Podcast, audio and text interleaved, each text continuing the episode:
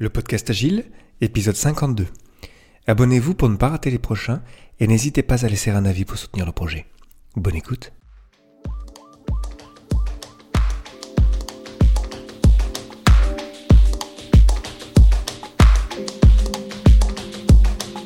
Bonjour, bonsoir et bienvenue, vous écoutez le podcast Agile, le podcast qui parle d'agilité en français. Merci d'être à l'écoute aujourd'hui, je suis Léo Daven et je réponds chaque semaine à une question liée à l'état d'esprit, aux valeurs, principes et pratiques agiles qui font évoluer le monde du travail au-delà. Retrouvez tous les épisodes sur le site web du podcast, lepodcastagile.fr. Aujourd'hui, pourquoi faut-il régulièrement raffiner le backlog?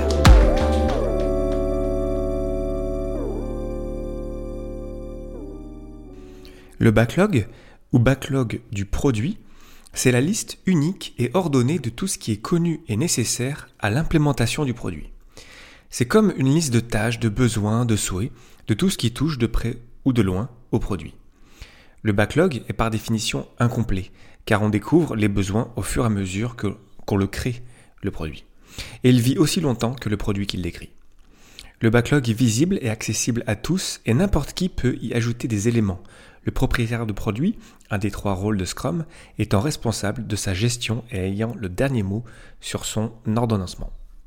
Cette liste a donc naturellement tendance à s'allonger. Il y a un événement de Scrum pour le gérer, appelé le raffinement du backlog.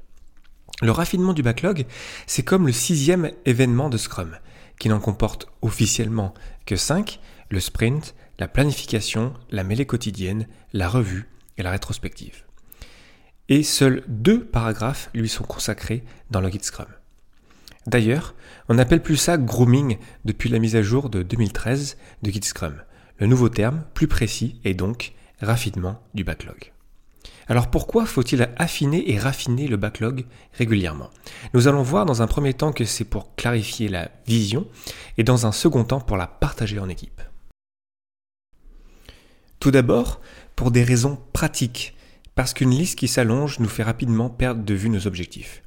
On le sait, la nature a horreur du vide. De nouveaux éléments vont se créer continuellement, que ce soit de la part du propriétaire de produit, lui-même bien sûr, euh, mais aussi des parties prenantes de l'équipe de développement, etc. Et c'est bon signe, il faut que n'importe qui puisse ajouter n'importe quoi au backlog du produit. Pour cela, il sera évidemment accessible, public et transparent. Mais il ne faut pas non plus perdre le contrôle dessus. J'aime pas ce mot-là, j'imagine que vous l'avez compris depuis que vous m'écoutez au podcast Agile. Mais son PO doit avoir les idées claires à son sujet. Surtout du haut du backlog, là où se trouvent les tâches les plus prioritaires qui vont bientôt être prises par l'équipe de développement lors des sprints qui s'en viennent. On se réunira donc pendant le raffinement du backlog pour clarifier ce qui s'y trouve, ajouter des détails, préciser telle ou telle tâche, tout en prenant garde à ne définir que le quoi, ce qu'on veut voir réaliser, et pas le comment, qui appartient à l'équipe de développement et qui sera mise en branle pendant la seconde partie de la planification du sprint. On n'hésitera d'ailleurs pas à fermer des tâches. Un besoin d'il y a six mois ne fait peut-être plus de sens aujourd'hui ou demain. Si ça ne crie pas derrière, c'est que ce n'était peut-être pas si utile que ça. Aussi, dépendamment de notre manière de gérer les estimés, si on en a, on estimera les histoires, tâches et autres spikes. Les spikes, c'est une tâche de recherche pendant un temps défini. J'aime bien dire qu'on laboure le backlog pendant le raffinement du backlog. On passe et repasse dessus, on clarifie, on élague, on précise. Et parce que la nature est ainsi faite, on devra le faire régulièrement, toutes les semaines par exemple.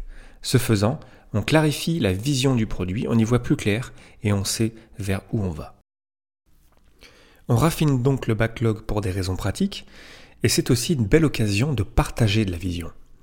Comme tous les événements de Scrum, ils sont là pour créer les conditions d'un échange entre humains. Durant le raffinement du backlog, on retrouve le propriétaire de produit et l'équipe de développement qui collaborent et échangent. Et oui, on n'a pas les parties prenantes qu'on aura rassemblées en amont lors d'échanges avec le propriétaire de produit. Le guide Scrum conseille maximum 10% du temps de l'équipe de développement pour le raffinement. Ce qui n'est pas négligeable du tout quand on y pense. Pour simplifier le calcul, sur une semaine de 40 heures, c'est quand même une demi-journée entière à raffiner le backlog. Donc 8 heures ou une journée par sprint de deux semaines.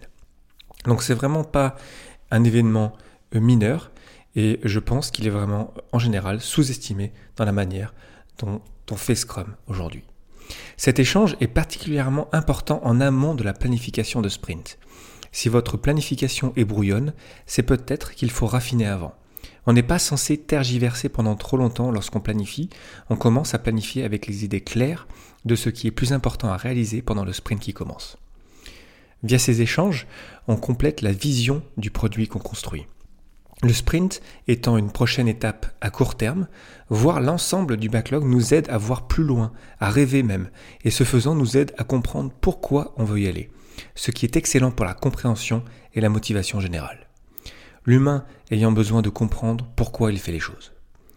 Le PO n'est pas dans sa tour d'ivoire à dire quoi faire, il partage la vision et les échanges avec l'équipe de développement l'enrichissent naturellement. Parce qu'on est agile, on veut créer les conditions de l'échange, le raffinement du backlog étant le seul événement de Scrum concentré sur l'ensemble du produit. Pour conclure, pourquoi faut-il régulièrement raffiner le backlog? Déjà, pour le clarifier.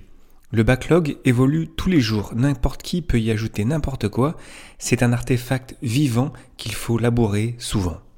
Ensuite, on le raffine pour partager, échanger, construire la vision ensemble.